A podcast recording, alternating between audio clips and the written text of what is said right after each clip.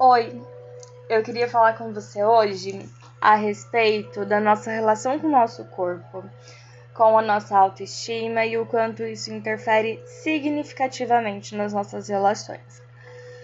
Porque sempre que um relacionamento começa, ele se inicia em nós, né? Na forma como eu me vejo, como eu me aceito, como eu me porto. Vamos aí construindo, né? É, tudo isso. Então eu gosto sempre de frisar que nós construímos a nossa vida também enquanto estamos construindo coisas. Então essa troca relacional que o ser humano tem é o que nos permite aí essas construções. Então pensando nisso, é, é difícil a gente pensar como que chega no, no, aos nossos ouvidos um elogio, por exemplo, quando não estamos bem existem algumas pessoas que dizem, né, e em algum momento talvez você também tenha dito isso, o quanto esse poder externo tem é, sobre nós, essa possibilidade de fazer com que a gente olhe de, de uma forma diferente pra gente.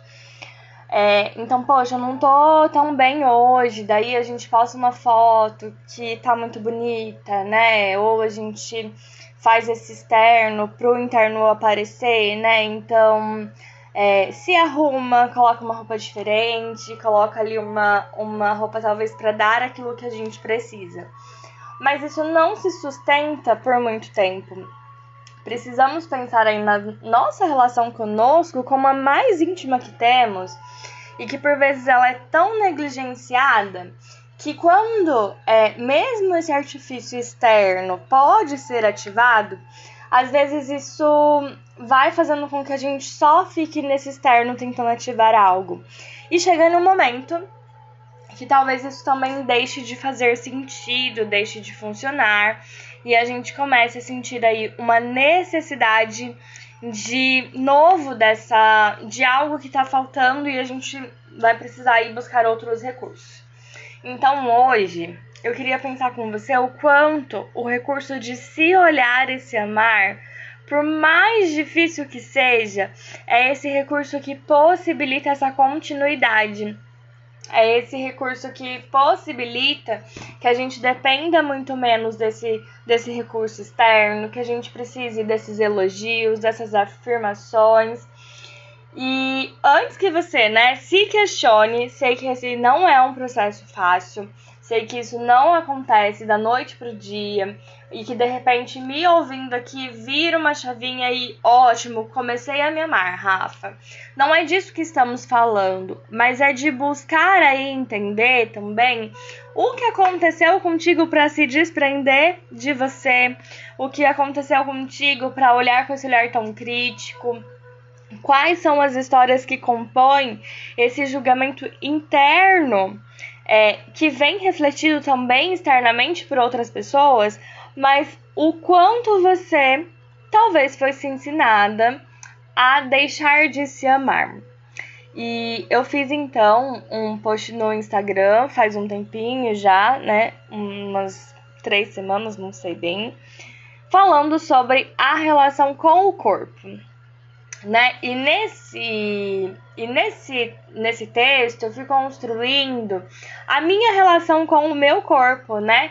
Então, olha, esse é o seu pé, olha, essa é a sua mão, a sua mão é desse jeito, é, o seu olhar é desse jeito, o seu olho tem essa cor, o seu cabelo tem essa cor.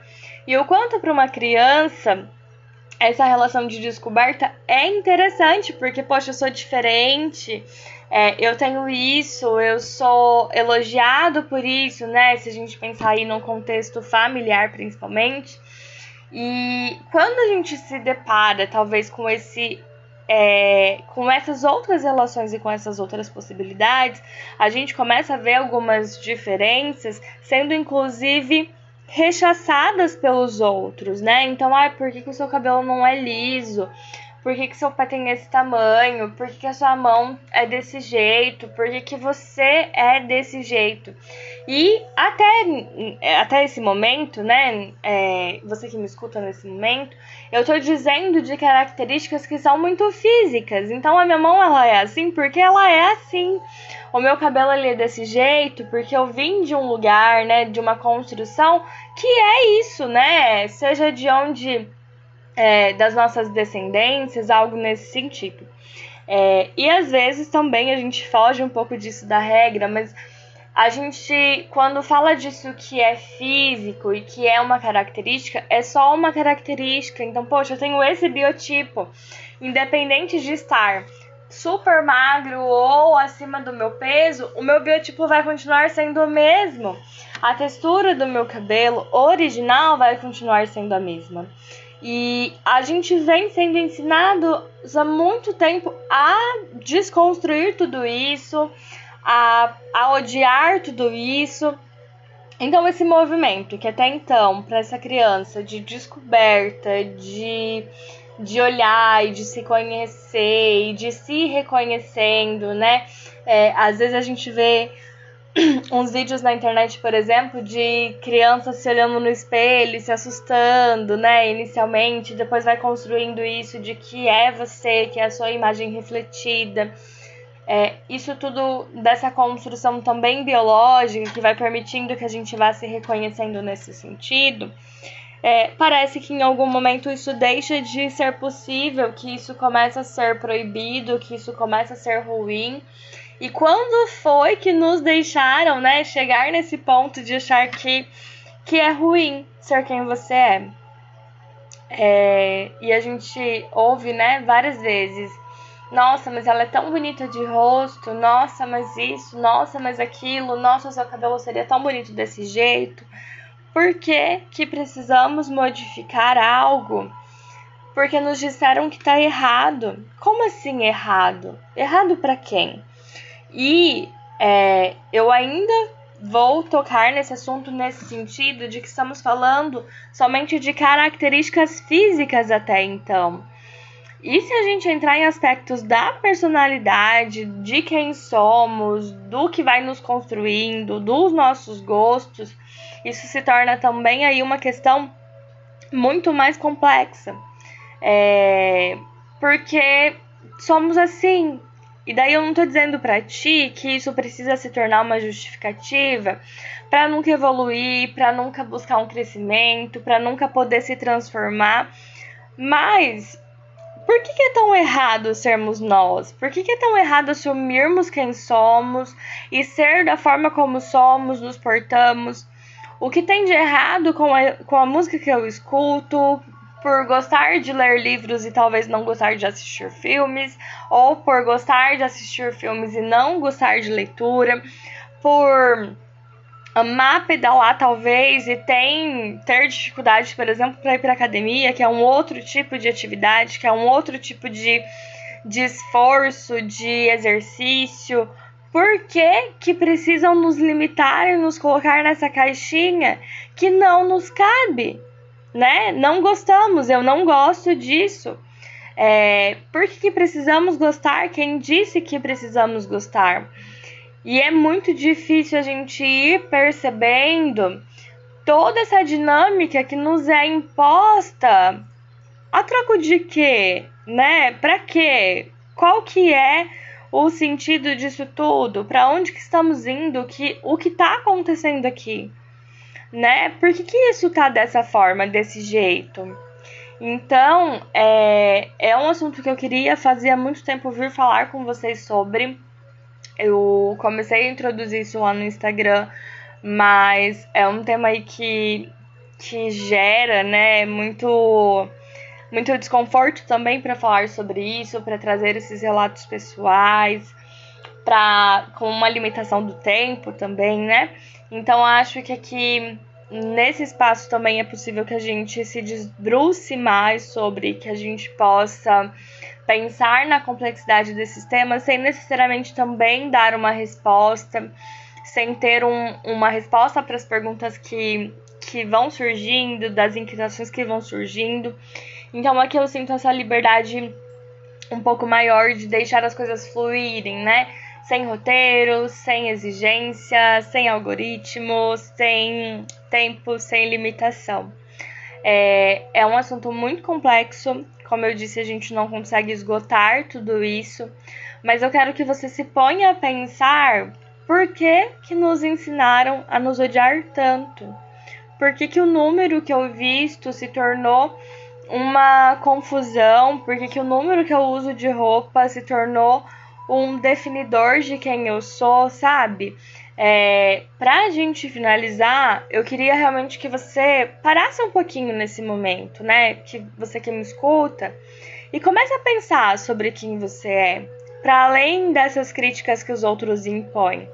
Talvez você tra traga, né, nessa reflexão, algumas coisas que não são bem vistas pelo outro também, mas eu acho que a gente precisa é, pensar e aproveitando justamente esse espaço de não querer ser pro outro, mas ir se reconhecendo, né? Quem eu sou? Ah, então eu sou uma pessoa que sonha bastante, que tem isso de objetivo, que gosta de se comunicar desse jeito, que se veste assim, que talvez seja mais introspectiva, outras vezes outras pessoas um pouco mais choronas, um pouco mais sensíveis quem que eu sou para além disso que me rotulam, né? E quando eu peço para você pensar aqui comigo sobre essas suas características, eu não tô querendo te limitar, eu não tô querendo te definir, eu não tô querendo que essas palavras que vão surgindo em você é, definam quem você é, o que, o que você faz, nem nada disso. Mas que a gente possa pensar em algumas características como só características. Poxa, eu sou um pouco mais sensível poxa, eu lido com a frustração de uma forma que as pessoas julgam como errada, mas é a minha forma de lidar com isso. Poxa, eu tenho agonia disso, eu tenho esse costume disso. É, não tenta, nesse momento, fazendo esse exercício, trazer características e já trazer esse rechaço que o outro traz, sabe? Tenta deixar fluir livremente tudo aquilo que você é.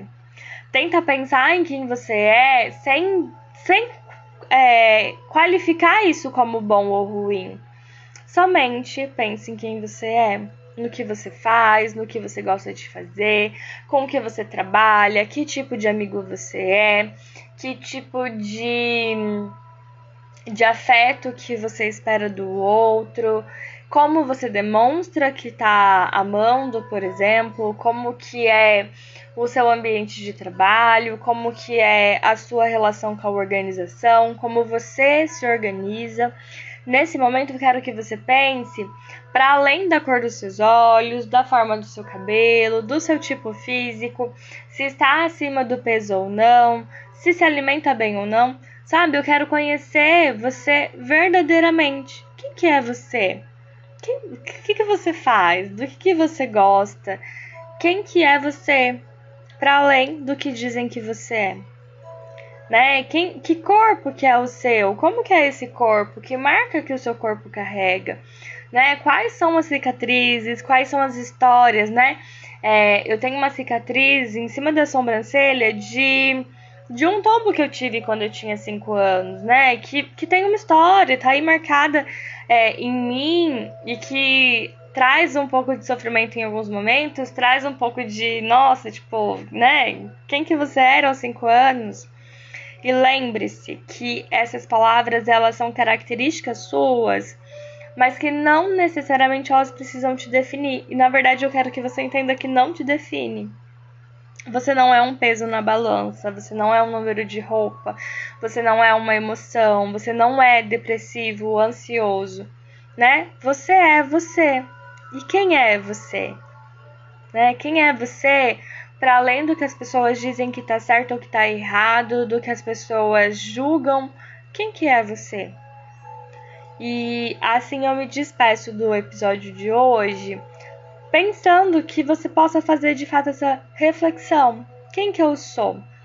Eu sempre brinco, né, que essa foi uma das perguntas mais torturantes no meu processo terapêutico e volta e meia ela aparece, né? Mas inicialmente tinha uma apresentação, tinha desse exercício de se colocar e dizer quem que eu sou. E isso é permeado aí em várias fases da nossa vida, em vários ambientes quem você é. E se a gente está numa entrevista de emprego, por exemplo, a gente faz essa apresentação é, muito limitada no sentido do que, que eu posso dizer aqui, né? Eu preciso desse emprego, eu preciso dessa vaga, como que eu me apresento, como que eu me coloco, né? É, tem todo um contexto ali, tem toda uma limitação. E eu quero que você reflita nesse momento quem que é você, dizendo para si quem que você é. Se em alguns momentos a gente não diz algumas coisas sobre nós para o outro com medo de como vai ser, nesse momento nem eu tô te escutando, né? Que você possa ouvir você e possa fazer esse exercício pensando em quem eu sou para mim, sem julgamentos, nem seu e nem externo. Estamos sozinhos aí, refletindo nesse momento sobre quem somos.